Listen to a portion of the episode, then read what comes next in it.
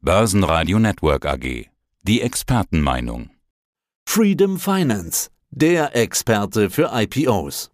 Hallöchen, liebe Zuschauer. Wolfsbein mein Name, Head of Sales bei Freedom Finance und heute ausnahmsweise mal sind wir nicht im Studio von Börsenradio zum Börsenfrühstück, sondern treffen uns hier auch live bei den wunderbar aufgebauten Börsenradiostand und ich freue mich auf unser Gespräch mit meinem werten Freund und langjährigen Interviewpartner, den Herrn Heinrich. Grüß dich, Peter. Servus, grüße dich.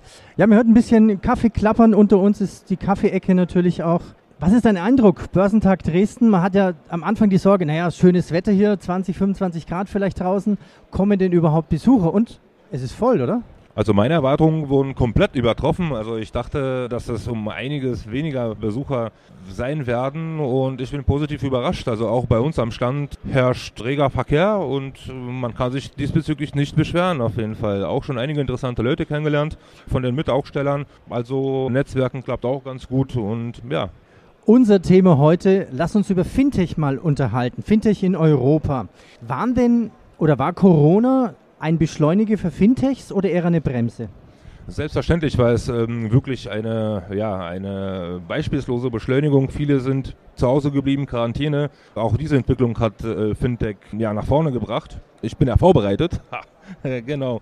Habe hier ein paar Statistiken mitgebracht. Trotz der Corona, ja, und trotz diesem Fall auf, äh, also von 11 Prozent im Jahr 2020, haben die Fintech-Unternehmen, unter anderem auch Startups, ja, 8,4 Milliarden Euro einsammeln können. Also das muss man sich mal durch den Kopf gehen lassen. Im Jahr 21 hat der Fintech, also als, als Venture Capital, ja, im ersten Halbjahr 10,4 Milliarden Euro eingesammelt. Erstes Quartal war mehr als das ganze Jahr 2019. Also da tut sich was, da regt sich was und es gibt ja auch verschiedene Fintechs-Formen in diesem Sinne. Was ist denn eine Fintech-Form? Also wie würdest du das definieren? Also Fintech-Form, die Definition fällt mir etwas schwer, aber es, ich kann auf jeden Fall Fintech-Arten aufzählen. Also es gibt da Fintechs, die wie die Revolut Bank beispielsweise, die über die besagte Nu Bank agieren die jetzt einfach keine Banken als solche sind, sondern einfach Zahlungssysteme und Apps zur Verfügung stellen, die mit anderen Banken verknüpft sind. Dann gibt es auch Fintech, äh, Fintechs in Form von äh, Buy Now, Pay Later. Da ist ein Unternehmen namens Affirm ziemlich weit vorne. Die Aktien haben natürlich auch gelitten in der letzten Zeit. Allerdings ist das Geschäftsmodell von denen nach wie vor sehr interessant. Aber es ist nicht ein Risikogeschäftsmodell. Gut, jetzt kaufen, später zahlen. Wenn der Druck auf dem Markt da ist, wenn die Preise höher werden, dann werden die Kunden von diesem Fintech natürlich steigen, aber wahrscheinlich genauso dann die Ausfälle, oder? Absolut richtig. Die Zahlungsausfälle werden höchstwahrscheinlich zunehmen.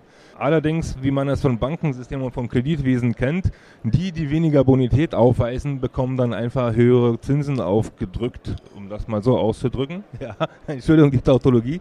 Das unternehmerische Risiko muss sich ja lohnen. Lohnt tut sich es, indem man den weniger kreditwürdigen Kundschaft einfach höhere Zinsen anbietet, beziehungsweise ja. auch kürzere Laufzeiten, um die Risiken da vernünftig im Schach zu halten.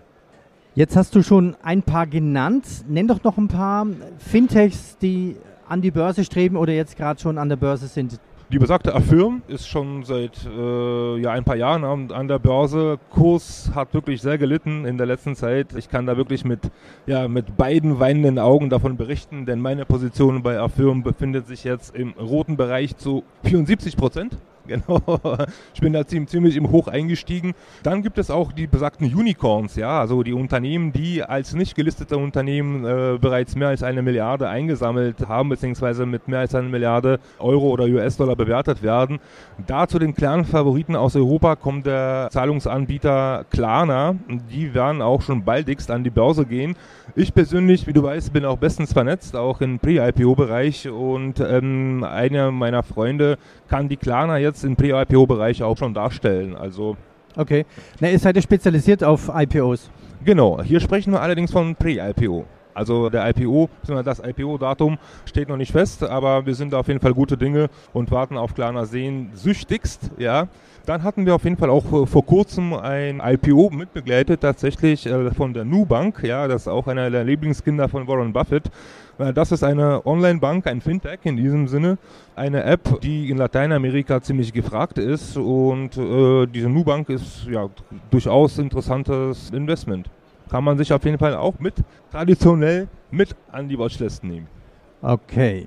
Ja, lass uns doch mal den Weg von Fintechs hin zur Börse besprechen. Ab wann spricht man eigentlich von einem Fintech und wann ist so eine Firma eigentlich reif für die Börse? Oh, das ist eine sehr gute Frage. Also da fließen sehr viele Faktoren mit ein, sei es der Marktumfeld generell, sei es auch die aktuelle Zinslage, ist auch sektorenabhängig, ob äh, dieser Sektor derzeit vielversprechend ist oder nicht. Also da fliegen wirklich, beziehungsweise da fließen wirklich sehr viele Faktoren mit ein. Ob die Underwriter bereit sind, diese Unternehmen auch zu fairen Preisen oder zu etwas erhöhten Preisen ähm, an die Börse zu bringen, weil die wollen ja selbstverständlich so viel Geld wie möglich einsammeln. Und sollte die Resonanz da jetzt äh, nicht unbedingt groß sein, beziehungsweise sollte die Interesse nicht unbedingt groß sein, dann warten die auch schon mal. Beziehungsweise ich mache ja die IPOs schon, schon seit geräumer Zeit und äh, es gab Fälle, wo die entschieden haben, wo, die, wo, wo das Unternehmen beziehungsweise auch die Underwriter entschieden haben, dass das IPO jetzt erstmal nicht stattfindet und erstmal vertagt wird. Dann hatten wir auch äh, den berühmt-berüchtigten Fall von Ant Financial. Die haben ja auch IPO angestrebt. Das ist ja der Ableger von Alibaba beziehungsweise der Zahlungsabwickler von denen.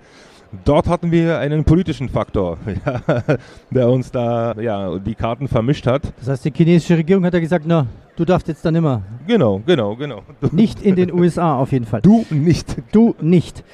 Wenn man sich jetzt das Anlegerprofil anschaut, eines erwachsenen Menschen, Gibt es da Generationsunterschiede, dass jüngere Generationen natürlich anders traden und anders investieren, als sagen wir, meine Generation schon ein bisschen Bauch angesetzt hat?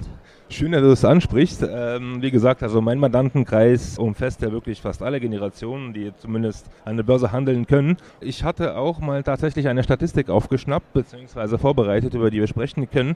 Also wie die verschiedenen Generationen, sprich die Babyboomers, die Generation X, wie man die schon so nennt, ja, die Millennials und auch die Generation Z, ja, wie das Investmentverhalten von denen ist. Fangen wir mit den ähm, Babyboomern an, Alter vor Schönheit, würde ich mal sagen. Ja. Also die Babyboomer, also ist ja äh, ist Generation 57 plus. Das Interessante ist, dass die Lebenserwartungen äh, gerade aufgrund von äh, Entwicklung im Biotech und im medizinischen Sektor steigen. Und zwar wird, also sollte man zumindest äh, laut den Prognosen die durchschnittliche Lebenserwartung im, zweiten, im Jahr 2050 bei Frauen bei knapp 101 Jahr liegen, bei Männern bei 94 Jahre. Ja, dann sieht man, also die Frauen leben da tatsächlich länger meist. Die Babyboomers, äh, die hatten ja tatsächlich, also die gehören tatsächlich zu der Generation, die viel sparen konnte, beziehungsweise dessen Einkommen im Vergleich zur heutigen Zeit, zu Lebenskosten etc. ziemlich, ziemlich groß war. Die haben bereits Immobilien, beziehungsweise die sind äh, solide aufgestellt und sind nicht mehr so hungrig wie die jüngere Generation. Ja, deswegen sind die auch, äh, war für mich auch äh, eine Erkenntnis, deswegen sind die mehr risikoaffin als die Millennials zum Beispiel. Also dadurch, dass die Geld haben, sind die bereit, beziehungsweise dass die äh, Bedürfnisse schon insofern abgedeckt sind, sind die bereit, das freie Geld auch zu ja, abenteuerlichen Sachen zu investieren. Aber ich kann mir das so, bei den Jungen nur so vorstellen, dass dann die, meistens wird es ja die Frau sein, die dann zu ihrem Mann sagt oder Freund, du, pass auf, wir kriegen gerade ein Kind, verzock und nicht unser Geld. Äh, Risiko, Vorsicht. Genau, so kann ich es mir gut vorstellen. Also ich gehöre nicht zu den Babyboomers. Allerdings finden solche Art von Gesprächen bereits mit meiner Frauchen statt. Ja, von daher, ja, du hast recht, das kann ich jetzt nicht verleihen. Wie gesagt, die Überlegung bzw. Äh, die Erklärung solches, äh, solches Verhalten ist die dass, die, dass die Bedürfnisse bereits gedeckt sind, beziehungsweise das Geld, was dann übrig bleibt, können die auch ja, in etwas äh, riskantere Sachen investieren. Dann kommen wir zu der Generation X, ja, zu der sogenannten. Ich wusste auch gar nicht, dass es so viele Generationen gibt, also X, Y, Z etc. Ja, aber nichtsdestotrotz. Hier haben wir ähm, eine Altersgruppe zwischen 40 und 56 Jahren. Die sind noch ja, ziemlich aktiv, beruflich aktiv. Was interessant ist, die geben auch mehr äh, Geld via Kreditkarten aus. Ja, das sind sage und schreibe 52 Prozent mehr, als es bei den Babyboomers ist. Das Interessante ist auch psychologisch gesehen, die hören auch mehr auf diese Financial Advisors, beziehungsweise die suchen sich Leute, denen die, denen die ja, folgen können, wie Warren Buffett. Also wenn Warren Buffett eine Aktie gekauft hat, kaufen die diese Aktie auch blind. Also okay. das ist wirklich sehr interessant. Ich weiß nicht, wie kannst du dir das erklären, äh, diese Entwicklung? Es klingt sehr nachvollziehbar und ich glaube, die Menschen und die Gruppe ist groß, die einfach Ratgeber wollen und das ist ja auch das System von Börsenradio. Das heißt, man hört Börsenradio, hört eben einen Interviewpartner und sagt, was hat der im Depot, was seine Sichtweise, okay, kann ich nachvollziehen, dann kaufe ich, verkaufe ich oder halte ich eben meine Position. Das kann man wirklich gut nachvollziehen. So, Fintechs in Europa, ziehen wir ein Fazit. Weiterhin hohes Risiko oder gute Investments? Den Fintechs gehört auf jeden Fall die Zukunft und ähm, jetzt ist der Marktumfeld nicht unbedingt rosig. Allerdings bin ich mir sicher, dass wir in, ja, in bereits drei bis fünf Jahren ganz andere Unternehmen äh, im Zenit äh, sehen werden, ähm, als es heute der Fall ist. Dann sage ich herzlichen Dank und viel Erfolg weiterhin hier auf einem vollen Börsentag hier in Dresden. Ich wünsche dir auf jeden Fall auch angenehme Interviewpartner und es freut mich, wie gesagt, wie immer bei dir zu sein und mit dir zu sprechen. Herzlichen Dank, Peter. Das Börsenfrühstück mit Freedom Finance. Mehr unter freedom24.com. Börsenradio Network AG. Die Expertenmeinung.